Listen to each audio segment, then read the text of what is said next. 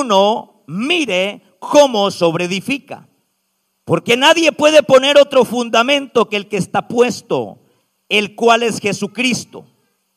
Y si sobre este fundamento alguno edificare oro, plata, piedras preciosas, madera, heno, hojarasca, la piedra, dice la obra de cada uno de, la obra de cada uno será manifiesta, porque el día la declarará, pues por el fuego será revelada, y la obra de cada uno, cual sea el fuego, la probará. Si permaneciere la obra de alguno que sobreedificó, recibirá recompensa. Si la obra de alguno se quemare, él sufrirá pérdidas. Si bien él mismo será salvo, aunque así como por fuego. ¿No sabéis que sos templo de Dios y que el Espíritu de Dios mora en vosotros? Si alguno destruye el templo de Dios, Dios le destruirá a él, porque el templo, porque el templo de Dios, el cual sois vosotros, es santo. Vamos a leer también segunda carta del apóstol Pablo a los Corintios, segunda carta,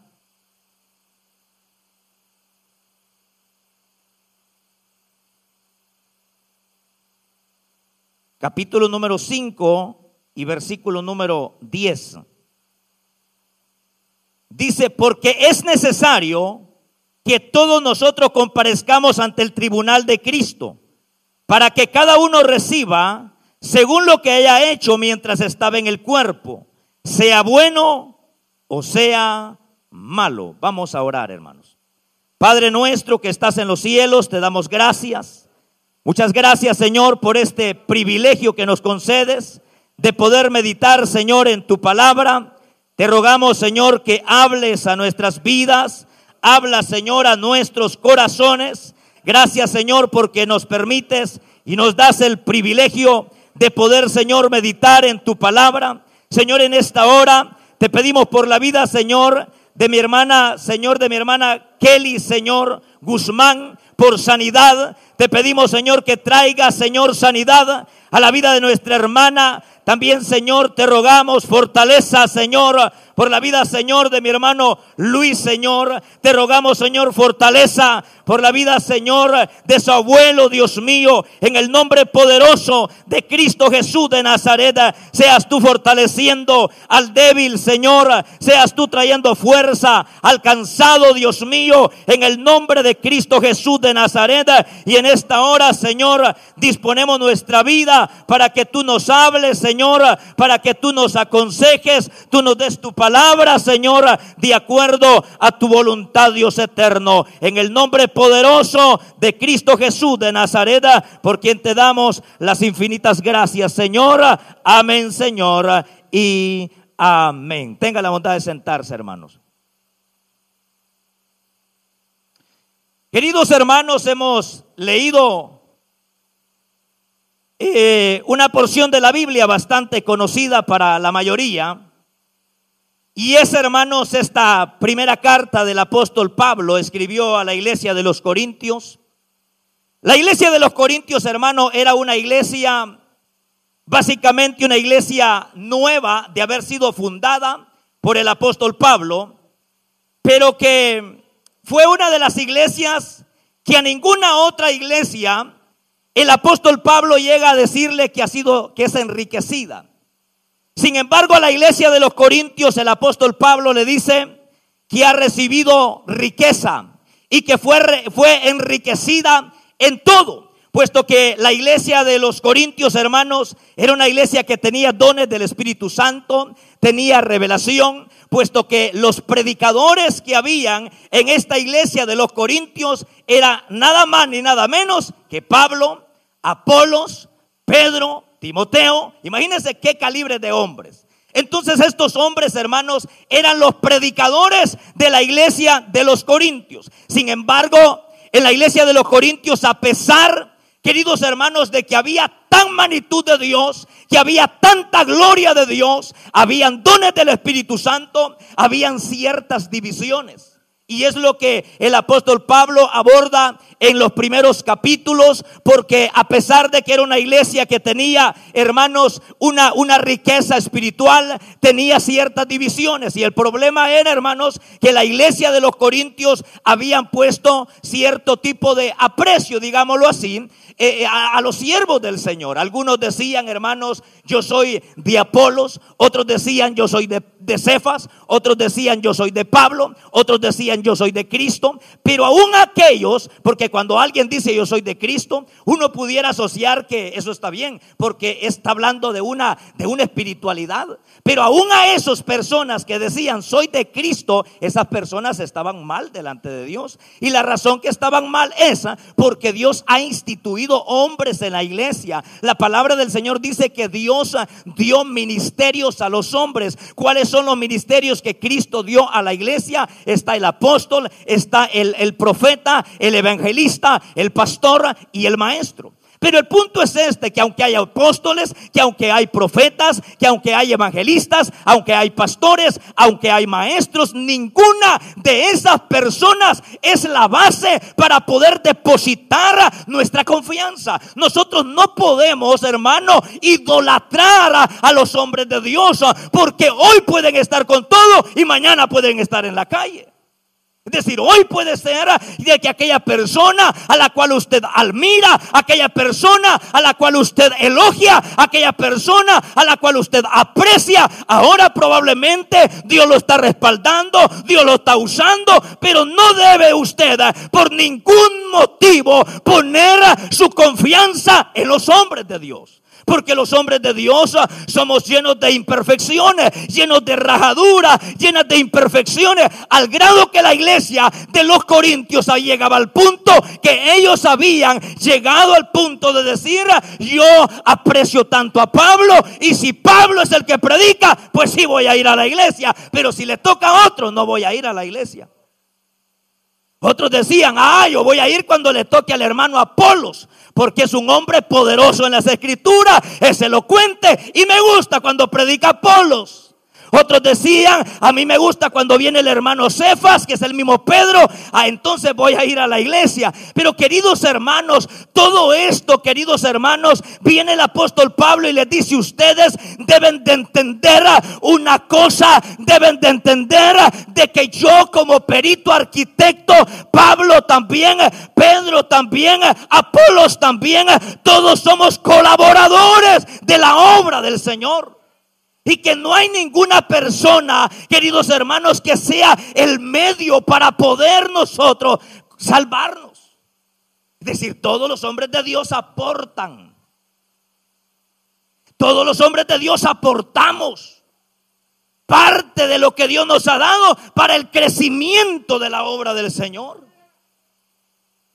Para el desarrollo de la obra del Señor.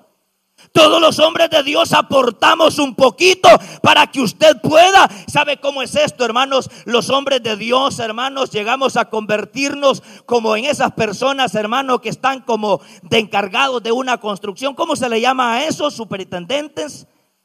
¿Cómo se le llama a los que, los que diseñan los planos? ¿Cómo se le llaman? Arquitectos. Es decir, el arquitecto es el que diseña el plano y es el que, hermanos, ese dice el apóstol Pablo, yo soy el diseñador del plano y yo soy el que puso el fundamento. El fundamento, dice Pablo, no soy yo. El fundamento no es Pedro. El fundamento no es Apolo. El fundamento es Cristo, dice el apóstol Pablo. El fundamento de esta construcción que es la iglesia es nuestro Señor Jesucristo. Es decir, dice Pablo, yo soy el diseñador. Yo soy el que ha recibido la revelación. Porque les voy a decir algo. Ningún apóstol, ni de los que anduvieron con Cristo, recibió la revelación que Pablo recibió. O sea, usted puede ver que Pedro, Juan, Jacobo, Tomás, Bartolomé, Mateo, Todos estos hombres que anduvieron con Cristo fueron hombres extraordinarios, pero Pablo recibió revelación distinta en el sentido que viene Pablo, quien es el que da a conocer la doctrina del arrebatamiento de la iglesia, el apóstol Pablo, quien es el que nos enseña la salvación por gracia, el apóstol Pablo, quien es el que nos enseña la justificación, el apóstol Pablo, quien nos enseña a través de sus cartas que nosotros somos salvos por la gracia, el apóstol Pablo. Pero el apóstol Pablo está diciendo, yo no soy el fundamento. Pablo está diciendo, yo no soy el fundamento. El fundamento es Cristo. El fundamento es Cristo. Cristo es la roca angular, la piedra. Yo no sé si ustedes, hermanos, se acuerdan, bueno, no sé si ustedes se acuerdan cuando hacíamos casitas de adobe allá en nuestros países, ¿se acuerdan? Lo primero que se buscaba era una piedra para ponerla en la esquina. Y esa piedra era, tenía que quedar, hermanos, el, el cimiento, la base de abajo, bien ubicada, bien aniveladita. Se utilizaban lo que se le llamaba plomada, un plomo de hierro, y que todo quedara exacto.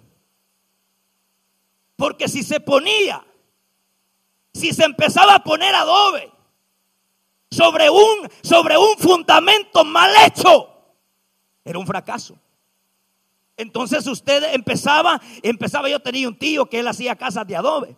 Empezaba, arreglaba y me decía, mira, prepárate las piedras. Buscame entre todas esas piedras la mejor piedra que encontres, que tenga rostro, me decía. ¿Y cómo voy a echar de ver que tiene rostro? Le decía yo. Ah, no, que tiene, me decía, esquina que hace una esquina que está bien cortada. Entonces venía mi tío, buscaba la, la, piedra y la ponía. Me decía, de esta piedra depende el éxito de la casa. Yo recuerdo una vez que llegó mi tío y, nos vio con otro hermano mío, como no sabíamos cuestión de albañilería, estábamos haciendo la casita. Resulta que estaba, hey, ahí está quedando mal, dijo mi tío. Pero es poquito así, así, poquitito. Casi está a nivel, tío. Ay, dejémosle de todas maneras, la casita es mía y era de adobe. La cosa es, hermano, que cuando comenzamos a tirar las primeras dos hiladas de, del adobe, salió bien la cosa. Cuando ya llevaban tres, empezó a verse la casita así media jalada. Cuando ya llevaba a la hora de poner los, los, marcos, hermano, lo que se le pone encima de la puerta, comenzamos a ver así la gran hondonada de la casa, mire hermano. Y cuando empezamos a poner madera, empezamos a pedaciar la mejor madera. Cuando empezamos a poner la teja, comenzamos a pedaciar las tejas. ¿Dónde radicó el problema? El principio. Es el principio. Allí abajo estuvo la mentira, abajo estuvo el engaño, abajo no se hicieron bien las cosas, pero cuando abajo hay buen fundamento, cuando abajo hay una buena roca, cuando abajo se hacen bien las cosas, arriba es un éxito. Y de eso vamos a hablar hoy, hermanos. Que hagamos bien las cosas aquí abajo para que arriba sea un éxito. Que aquí abajo nos portemos bien para que allá arriba no empecemos a pedacear madera, hermanos. Entonces, ¿qué sucede? Que cuando uno, uno entiende todo esto, el apóstol Pablo dice, yo no soy el fundamento, yo soy el perito arquitecto, yo soy el diseñador, yo soy el que ha recibido la revelación fresca de Dios, pero el fundamento es Cristo, porque Cristo le dice a Pedro, y sobre esa roca edificaré mi iglesia y las puertas del infierno no prevalecerán contra ella. ¿Sabe por qué usted está aquí? ¿Sabe hermana por qué usted está aquí? Porque nuestra vida está fundada sobre la roca de los siglos que es Cristo Jesús. ¿Sabe por qué usted está aquí? ¿Sabe por qué usted está aquí? Porque tu vida está fundada sobre Cristo Jesús. Pero ¿qué pasaría si nuestra vida estuviera fundada sobre un hombre imperfecto? Ya estuviéramos así todos jalados como la casita mía. Pero como estamos edificados sobre una roca firme, entonces el apóstol Pablo va a señalar, y lo que hoy nosotros hemos leído nos enseña acerca del momento en el cual dice el Señor Jesús, dice el apóstol Pablo, que todos compareceremos ante el tribunal de Cristo. todos compareceremos ante el tribunal de Cristo. Ahora el punto es este, que dice la Biblia que antes de comparecer ante el tribunal de Cristo, nosotros aquí tenemos la oportunidad nosotros aquí tenemos la oportunidad de poder edificar sobre esa roca, sobre esa piedra angular, sobre esa base que ya está puesta, que es Cristo. Nosotros tenemos la oportunidad de poder edificar lo que nosotros queramos edificar. Si usted quiere edificar cosas buenas, edifíquelas. Si usted quiere edificar cosas malas, edifíquelas. Pero aquí me enseña la Biblia de que hay tres cosas con las cuales se puede edificar que son cosas buenas. Pero hay tres cosas que son cosas malas. Ahora vamos a ver el material con el que vamos a construir nuestra casa en el cielo. ¿Qué tipo de material estamos usando? ¿Qué tipo de material usted y yo estamos usando para edificar nuestra casa en el cielo? Bueno, el apóstol Pablo dice que algunos cristianos se edifican con oro, con plata y con piedras preciosas. Pero hay otros cristianos, aquí no estamos hablando de la salvación, en el tribunal de Cristo no se está en juego la salvación. El arrebatamiento de la iglesia es un, es un evento que nos traslada al tribunal de Cristo. Porque muchas veces asociamos el tribunal de Cristo, las recompensas con la salvación y la salvación ya fue juzgada en la cruz del Calvario. La salvación no es una recompensa, la salvación es un regalo de Dios, porque Efesios 2.8 dice, porque por gracia soy salvo por medio de la fe y esto no es de vosotros, pues es un regalo de Dios. Pero ahora bien, a pesar de que la salvación es un regalo, tenemos la oportunidad de recibir todos los salvos. Tenemos la oportunidad de recibir galardones. Entonces aquí viene el punto. ¿Con qué tipo de material usted y yo estamos construyendo? Porque dice que hay algunas personas que edifican, por eso el apóstol Pablo dice, mire lo que dice, dice, yo como perito arquitecto puse el fundamento, el fundamento es Cristo, el apóstol Pablo recibió la revelación. Y dice, y otro edifica encima. Pero cada uno, repita conmigo, cada uno, cada uno, mire cómo edifica. El punto no es que ande viendo a su hermano cómo está edificando el otro. Porque uno está bien interesado. Ay, aquel hermanito, ay, se lo está llevando el diablo. En vez de estar viendo a su hermano, vea cómo está haciendo las cosas usted. Porque el apóstol Pablo está diciendo, cada uno mire cómo edifica, que no te importe lo de otro, que te importe tu vida, que te importe tu vida, que me importe mi vida, no la vida de los demás.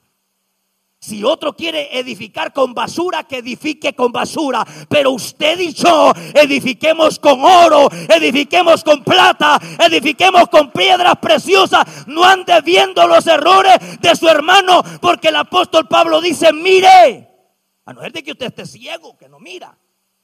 Pero el apóstol Pablo dice, mire, cómo edifica. Cada uno mire cómo está edificando. O sea, porque uno puede, puede enfocarse en los demás. Y uno decir, ah, aquel hermano a saber qué recompensa irá a recibir en el cielo. Pero está tan clavado en los demás que no ven lo que uno está haciendo. ¿Cómo anda el hermanito? ¿Qué le importa a usted, hermano? No tiene que importarle cómo anda otro. Tiene que importarnos cómo andamos nosotros. Cómo estamos edificando nosotros. Hay aquel hermanito, hermano, a saber cómo. Ah, déjelo a su hermanito, deje a su hermano y fíjese en qué es lo que usted está haciendo. Sí, porque a veces uno anda clavado, hermano, eh, en la vida de los demás hermanos, clavado en la vida de otro hermano y la vida de uno echa pedazos. Queriendo arreglar la casa de otro y la casa de uno cayéndose en mil pedazos, hermano. Primero debemos de velar por nuestra propia vida, porque la salvación no te la va, hermano, en el tribunal de Cristo, algo que tú tienes que saber es que es algo individual. Allí no va a aparecer tu mamá que era cristiana, allí no va a aparecer tu papá para decir, ah, era un gran siervo de Dios. Ahí será un evento personal donde cada uno de nosotros compareceremos ante el tribunal de Cristo. Pero ¿quiénes son aquellos que edifican con oro, plata y piedras preciosas? ¿Quiénes son esas personas que edifican con ese tipo de material? Es usted que vino cansadito de su trabajo. Bueno, hoy me llamó el hermano Juan, me dice, yo ando con ropa de trabajo, vaya, póngase el traje de diácono y lo quiero sirviendo, le dije yo. Se puso el traje de diácono, me dijo, voy para allá, voy con todo, vaya, así está bien. Sí, porque a veces no queda chance ni de ponerse, ni de comerse la tortilla en el aire. Con la tortilla en la mano me dice mi esposa, ¿vas a comer? No, aquí voy con todo. Con la tortilla en la mano, con una aquí poniéndome la camisa, poniéndome la otra camisa, el saco. A veces, la vez pasada no me había, ni me fijé que el calcetín de un color y de otro color el otro. Y como yo siempre a veces me levanto y me dice el hermano, mire cómo anda, me dice, anda uno de blanco y otro de negro. Pero así nos toca. Entonces los que edifican con piedras preciosas, con oro y con piedras preciosas, con plata, son aquellos que hacen la obra del Señor con sacrificio. Que aunque viniste cansado del trabajo, aquí estás adorando al Señor. Aunque viniste cansado del trabajo, estás adorando y exaltando el nombre del Señor. Bendito sea su nombre para siempre. Ahora, la otra característica de aquellas personas que edifican con oro, piedras preciosas y con plata, son aquellas personas que hacen la obra del Señor con agradecimiento. Si el mismo apóstol Pablo dice, hay personas que hacen la obra del Señor, pero no lo hacen. Y por eso, por eso, queridos hermanos, es que en aquel día nos vamos a llevar sorpresas. El punto no es, hermano Dios no le va a preguntar a usted las cosas que hizo. Dios no le va a preguntar a usted las cosas que usted hizo. Le va a preguntar a usted o le va a sacar a luz a usted las intenciones con las que las hizo. Porque usted sabe que hay gente que viene a la iglesia, pero no viene por venir a adorar a Dios, a buscar mujer, vienen algunos. Y esos no vinieron hoy. Hoy no están viendo por las cámaras. Bueno, no hay cámaras hoy creo. Pero otros, otros vienen a la iglesia del Señor o predican el Evangelio, dice el apóstol Pablo, por envidia. Otros sirven al Señor por vanagloria. Otros sirven al Señor para que le den una plaquita al final del mes otros sirven al Señor para ser vistos por los demás. Pero eso dice la Biblia, es madera, es heno, es hojarasca, es basura. Porque cuando hacemos las cosas para el Señor, hay que hacerlo con gratitud, sabiendo que de Él recibiremos la recompensa eterna. O sea, nunca nosotros, hermanos, Debemos de hacer las cosas, ah, para que me den una plaquita al final del mes. Ah, para que me compre un par de calzoncillos el anfitrión. No, hombre. Eso usted lo puede hacer, hermano. Ah, para que el pastor o el anciano diga cuánto me fajo en la obra del Señor. No, no es para eso. Porque si usted lo hace para la gloria suya. Ah, mire cuántos tengo yo en la reunión familiar. Pues sí, pero anda sacándole en cara a los que tiene poquitos. Ah, mire cuánto ayuno. Si sí, ayuna para decirle a los demás que no ayunan, que usted es un hombre de ayuno. Ah, mire cómo evangelizo. Mire cómo evangelizo, hermano. Pero le anda sacando en cara a los demás lo que hace. Querido pueblo del Señor, eso es basura. Basura. Porque lo que tiene validez delante de Dios no es lo que usted hace por orgullo. No es lo que usted hace por vanagloria. No es lo que usted dice, ah, mire como lo que yo hago, lo que yo hago no lo hacen los demás. Ah, eso no tiene validez. ¿Saben lo que tiene validez? Cuando tú haces la obra del Señor, pero lo haces por amor, por amor, por amor, por amor, por amor, por amor a su santo y bendito nombre. O sea, cuando nosotros hacemos la obra del Señor por orgullo, para que nos vean, ah, ¿cuántas veces ha multiplicado? Ya multipliqué cinco veces, hermano. No soy como aquel aguacate que nunca ha multiplicado. Pues sí, pero te estás vanagloriando. Te estás vanagloriando. Te estás creyendo mejor que los demás. Eso es madera. Eso es heno. Eso es estopa. Eso no sirve. Un día compareceremos ante el tribunal de Cristo y todo lo que hayamos hecho para nuestro ego, para nuestra vanagloria, será consumido por el fuego. Pero todo aquello que lo hacemos por agradecimiento, para la gloria del Señor, eso recibiremos recompensa. ¿Cuántos van a recibir recompensa? ¿Cuántos van a recibir la recompensa de Dios? Todo lo que usted haga, hágalo para la gloria del Señor. Aquí voy, hermano, pero voy obligado, hermano. Voy a abrir las puertas del hogar, hermano, después de esta pandemia, pero a la fuerza. No, no es así. Aquí voy a hacer la reunión familiar, hermano, pero aquí voy, hermano, a la fuerza, hermano. Sí, lo está haciendo. Y puede llegar a tener cierto logro aquí humanamente. Y hasta le podemos dar un diplomita, hermano. Porque no sabemos la intención con lo que usted lo está haciendo. Cuando usted regala un plato de comida, cuando usted da una ofrenda a alguien, cuando usted da una bendición, tiene que hacerlo porque ama al Señor. Incluso hasta las ofrendas que damos, hermano. Usted sabe que hay gente que da, pero da, hermano, para ser visto por los demás. Y se saca la cartera, sé que ahorita, y, se asegura que todo lo estén viendo. Bueno, ahorita no ando ni un dólar para enseñarles, va. Pero la cosa es que se saca la cartera y dice, ahorita van a ver estos hermanos, pues saca el billete de a 50 y Pablo da. Y hasta lo hace abierto así, Pablo da. Pues sí, aquí nos va a ayudar porque lo necesitamos mayormente ahorita que, que no se han recogido ofrendas. Va a ser una bendición para nosotros, pero delante de Dios, ¿qué? O sea, ¿qué quiere usted? ¿Elogiar a los humanos o quedar bien con Dios? Por eso el apóstol Pablo dice, cada uno de vosotros dé como propuso en su corazón, no por necesidad, no porque lo estemos presionando, sino porque sabe que todo lo que tenemos se lo debemos al Señor. Agarramos de lo que Él nos ha dado y bendecimos su obra porque le debemos a Él las bendiciones, pero no para ser vistos por los demás. Porque eso de ser visto por los demás, eso no tiene valor, hermano. Entonces, allí a la otra hay dos grupos. Oro, piedras preciosas y también está la plata. ¿Se imagina qué, qué lindo, hermanos? Pero luego hay otro grupo que es heno, madera y hojarasca. Eso, ¿quiénes son aquellos que están construyendo con hojarasca? Son todos aquellos que se van a gloria de lo que hacen. Que hacen la obra del Señor, qué bueno que lo hace. Que hace las cosas del Señor, qué bueno que lo hace. Anda evangelizando, qué bueno que anda evangelizando. Pero dejó bien pescociada a la mujer. ¿Le cuenta eso? No.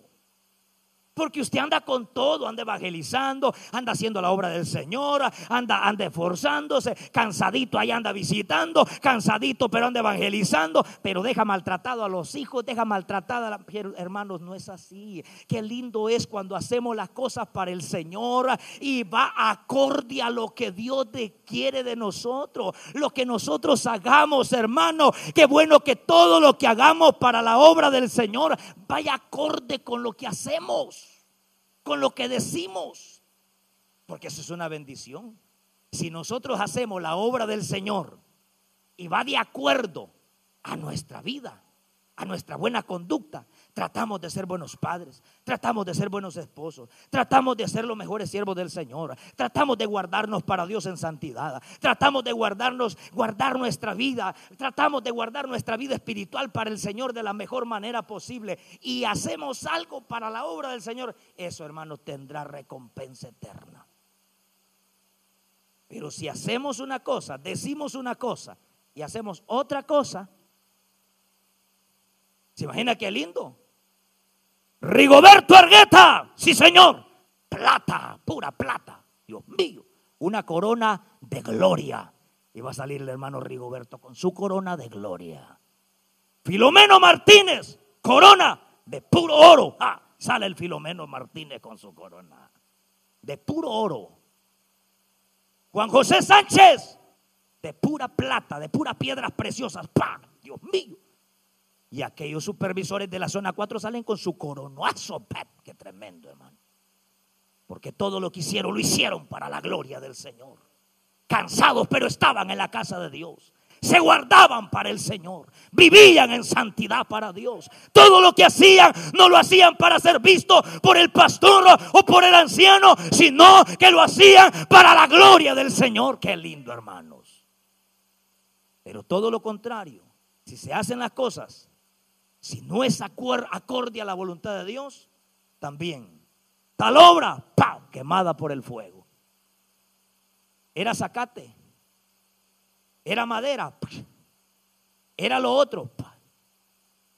Y dice la palabra del Señor, que unos agacharán la cabeza de vergüenza no queriendo ver al Señor.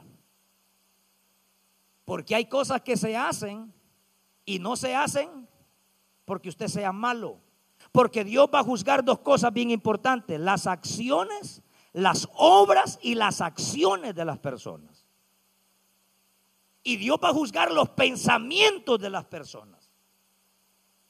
Y Dios va a juzgar nuestra, nuestra, nuestro tipo de vida que tenemos. Pero también va a juzgar las intenciones, los pensamientos, las palabras y todo quedará desnudo, al descubierto. ¿Se imagina que el Señor, que el Señor lo llame? Siriaco Pérez. Sí, Señor, aquí estoy. Todo lo que hiciste lo hiciste para tu gloria. Pásenle el fuego, ¡fa! Quemada su obra. Ruperta, aquí estoy, Señor. Yo era buena anfitriona, yo me llamo Ruperta, ¡fa! Aparece la obra de doña Ruperta ahí, quemada por el fuego también. Fulana de tal. ¿Se imagina, hermano? Porque aquí habla también del tipo de coronas, o sea que me enseña que van a haber cristianos, cosa seria, hermano. Van a haber cristianos que van a tener, porque van a haber tipos de coronas. Van a haber, ¿se imagina usted que a usted le pongan una corona de justicia? Porque la Biblia habla también de una corona de justicia. Sé qué lindo, hermanos. Y usted con aquella gran corona. Y todos los hermanos pensaban que ni corona le iban a dar en el cielo. Algunos hermanos dicen, aunque sea un alambrito que el Señor me dé y eso me ponga en la cabeza, con eso me conformo. Sí, pero vas a ser pobre para la eternidad. No hiciste nada. ¿Eres salvo? Sí, porque la salvación no está en juego aquí. ¿Sabe por qué? Porque la salvación depende del día que usted recibió a Cristo como su Salvador. O sea, usted recibe a Cristo como su Salvador, usted es salvo. Recuerde que este juicio, este, este tribunal de Cristo, se le llama tribunal de Cristo, donde van a ser recompensadas nuestras obras, donde van a ser recompensadas nuestras acciones. Un vaso de café que usted regala, ¿usted cree que va a tener recompensa, hermano? Claro que sí. Un vaso de agua que usted regale va a tener recompensa. Claro que sí. La ofrenda que usted da para la iglesia tendrá recompensa, hermanos. Claro que sí. Lo que hacemos para la obra del Señor tendrá recompensa. Claro que sí, hermanos. Pero sepamos hacerlo bien. Porque si lo hacemos con orgullo, no tendrá validez en aquel día. Aquí nos va a beneficiar, pero en aquel día que lo importante es que beneficie aquí y que en el cielo se dicte una vida de gloria para usted y para mí. Y que usted pueda tener aquel, aquella dicha y usted dice, aquí estoy, y voy a recibir mi corona. Así el apóstol Pablo lo dijo. Él lo dijo. Timoteo, ya estoy a punto de ser sacrificado. Y la hora de mi partida ha llegado, Timoteo. Por lo cual me espera la corona de vida eterna que Cristo tiene preparada para mí. Y no solamente para mí, sino para todos los hermanos de la zona número 4. O sea, la corona de vida. Se, ha podido, se ha puesto, usted no se ha puesto a imaginar, se ha puesto a imaginar, imagínese qué cosas. Que vamos a estar, imagínese al Señor sentado, sentado el Señor en su silla, sentado. Se le llama el bima de Cristo, sentado. Y allí va a haber tiempo. Fulano, sí, pase. Porque recuerde esta cosa. Primero, el arrebatamiento de la iglesia. Los muertos en Cristo resucitarán primero. Los que no nos hemos muerto seremos transformados y arrebatados. Este tribunal de Cristo se llevará a cabo en el cielo. Recuerde que hay tres cielos. La atmósfera, primer cielo. El lugar celeste donde están los demonios. Y el lugar donde está Dios, tercer cielo. Y este tribunal de Cristo se llevará en el tercer cielo, en el aire. Y estará el Señor. Arrebatamiento de la iglesia. Tribunal de Cristo. Luego del tribunal de Cristo pasamos a las bodas del Cordero. Después de las bodas del Cordero viene la segunda venida de Cristo. Después de la segunda venida de Cristo, el reino milenial de Cristo. Después del reino milenial de Cristo, la eternidad futura con Cristo. Eso me indica que desde este momento del tribunal de Cristo, toda la recompensa que usted reciba en el tribunal de Cristo le servirá en las bodas del Cordero y en la segunda venida de Cristo y en el reino milenial de Cristo. Entonces, todo lo que usted hace por eso una de las parábolas, y con esto finalizo, una de las parábolas que a mí me llama poderosamente la atención, ¿sabe cuál es? La parábola del buen samaritano.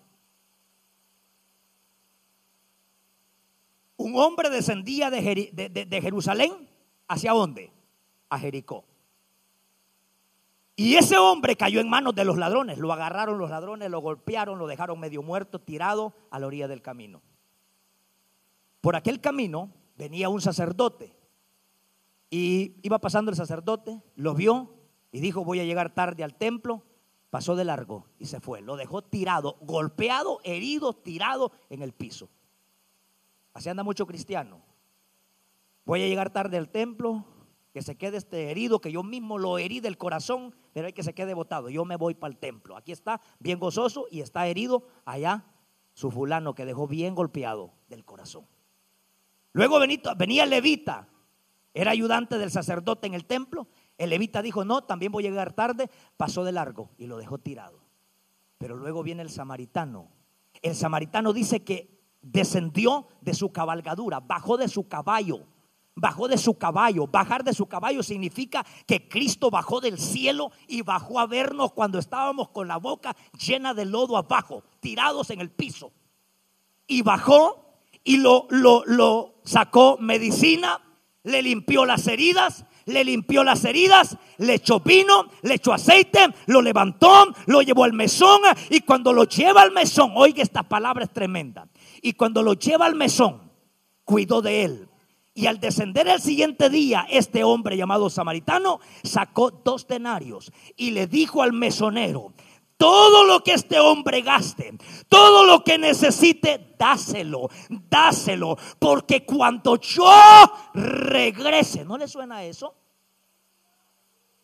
Cuando yo regrese, cuando yo regrese, te pagaré todo lo que hayas invertido en tu hermano. O sea, todo lo que usted haga por su hermano, todo lo que usted hace por su prójimo Usted dice, no, si acaso yo lo golpeé, pues hay que se cure solo. No, Dios no te está preguntando eso. Si él solo se cayó, a saber cómo sería que se golpeó, porque e, ese hombre estaba herido, golpeado, y los religiosos dijeron que se las arregle como pueda. Así hay gente hoy, hermanos. Que hay gente que está herida del corazón y dicen, ay, que se arregle solo, ahí va a llegar a la iglesia. Pero está herido Pero Cristo bajó y descendió, lo tomó, lo llevó al mesón y le dijo al mesonero, ¿qué es usted? Y soy yo. Cuida de tu prójimo y todo lo que hagas por él, todo lo que inviertas en tu hermano, yo te lo pagaré cuando regrese. Yo te lo pagaré cuando regrese. Él te lo pagará cuando Él regrese. Cristo te pagará cuando Él regrese. Cristo te pagará cuando Él regrese. Todo lo que hagas en la obra del Señor, Él te lo pagará. Él te lo pagará cuando Él regrese. Tú que has invertido tu tiempo en aquel hermano que está herido, pues Él te lo pagará cuando regrese. Pero también lo que no hemos hecho, Él también nos dirá lo que no hemos hecho. Que el Señor nos ayude. Que el Señor tenga misericordia de nosotros. Porque Cristo es el buen samaritano. Y usted puede decir, a mí aquí me dejaron tirado. Todos me han olvidado de mí. Ni me han llamado en el tiempo de esta pandemia. Porque déjeme decirle algo. Ahorita después de esta situación va a haber gente que su problema no va a estar monetariamente su problema no va a ser otro, su problema va a ser problema del corazón, heridos del corazón, heridos del corazón, porque pidió una ofrenda y no se le dio, porque pidió una recompensa y no se le dio, porque llamó y no le contestaron, porque estuvo enfermo y no se le visitó, no se le llamó. Cual sea la situación, nos vamos a encontrar con gente herida después de esta situación. O usted mismo quizás está herido, que ha venido en esta noche, bienvenido. Aquí no está el mesonero, aquí está el buen samaritano. Para poderte curar la herida que tú tienes, para poderte curar los daños que te hemos hecho, para poderte curar quizás el dolor que tú tienes en el alma. Porque puede ser de que tengas dolor, pero el Señor te dice, ¿quién va a sufrir más?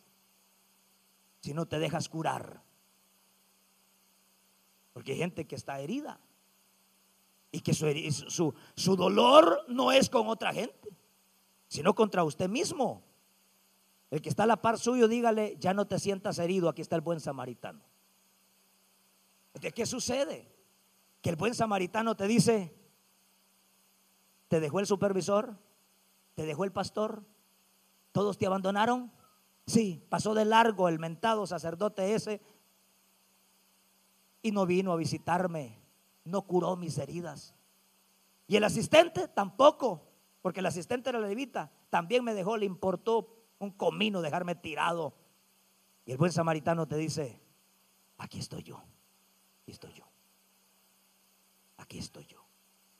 Porque te pudo abandonar el hombre, porque te pudimos abandonar en determinado momento. Porque probablemente usted llamó y nadie le contestó. Pero el buen samaritano te dice, aquí estoy yo. ¿Y sabes para qué he venido? Dice el buen samaritano, para curarte las heridas. Eso es si usted está herido. Pero si usted lo hace con una persona que está herida, la ayuda, la cura, la fortalece con sus palabras. Entonces el Señor le dice, ya voy a venir y te pagaré todo lo que hayas hecho. Y el mensaje se acabó, queridos hermanos. Vuelvan el próximo miércoles, hermanos. Mensaje se acabó, se van para la casa a echarse su cafecito a la casa. Mire, cabalito, hora y media, hermanos. hora y media. El mensaje se acabó, pero no se le olvide esta palabra. El buen samaritano nunca te ha dejado en esta pandemia. El buen samaritano ha estado contigo. Pasó de largo el sacerdote, pasó de largo el levita, pero no el buen samaritano. el bajo del cielo para curar tus heridas. Puestos de pie en esta hora, vamos a orar. Que el Señor nos ayude y que Él tenga misericordia de nosotros. Y que todo lo que usted haga en la obra del Señor, completamente todo, tendrá una recompensa. Por eso su palabra dice, miremos bien cómo edificamos. ¿Qué estamos haciendo? ¿Qué cosas estamos haciendo en la obra del Señor? Estamos construyendo nuestra casa con plata, Estamos construyendo nuestra casa con oro, con piedras preciosas. Si hacemos un examen en nuestro corazón, iglesia, ¿cómo estaríamos delante de Él? ¿Estaríamos aprobados? ¿O todo lo que hacemos lo hacemos para nuestro ego? ¿O lo que damos? ¿O lo que hacemos, todo lo hacemos para que nos vean? Ya no sigamos construyendo con basura. Ya no sigamos construyendo con cosas que no tienen valor. Construyamos con cosas que no se consumirán, con cosas que tendrán recompensa eterna. Aleluya. Oramos, Padre nuestro que estás en los cielos. Te damos gracias en esta hora. Muchas gracias por tu palabra, Señor. Muchas gracias, Padre, porque sabemos que un día estaremos ante tu tribunal, no para recibir salvación, pues esa salvación ya fue en la cruz del Calvario, el día que creímos en Cristo, sino nuestras recompensas, nuestros galardones. Señor, un día estaremos delante de ti. ¿Cuál será nuestra reflexión? ¿Cuál será nuestra actitud?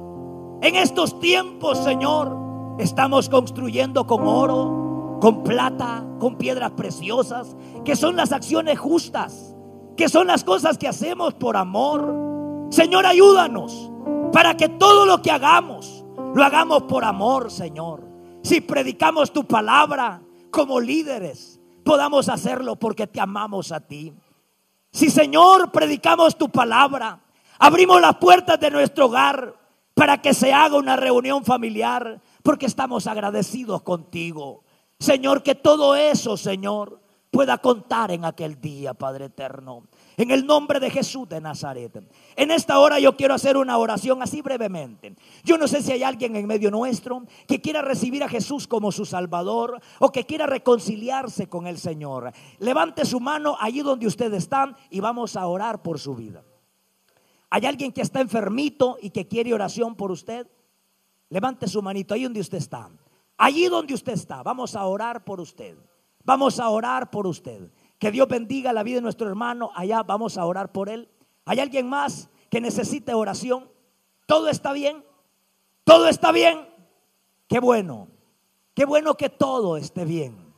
Pero si sientes que hay algo que incomoda tu corazón, hay algo que, que hace falta en tu vida, yo te invito en esta hora que levantes tu mano, que levantes tu mano y vamos a orar por tu vida. Si no lo hay, Oramos al Señor entonces. Padre nuestro que estás en los cielos, levante su mano. Te damos gracias en esta hora. Muchas gracias Señor por tu palabra. Te pedimos Padre por la vida de nuestro hermano que ha levantado su mano Señor pidiendo oración.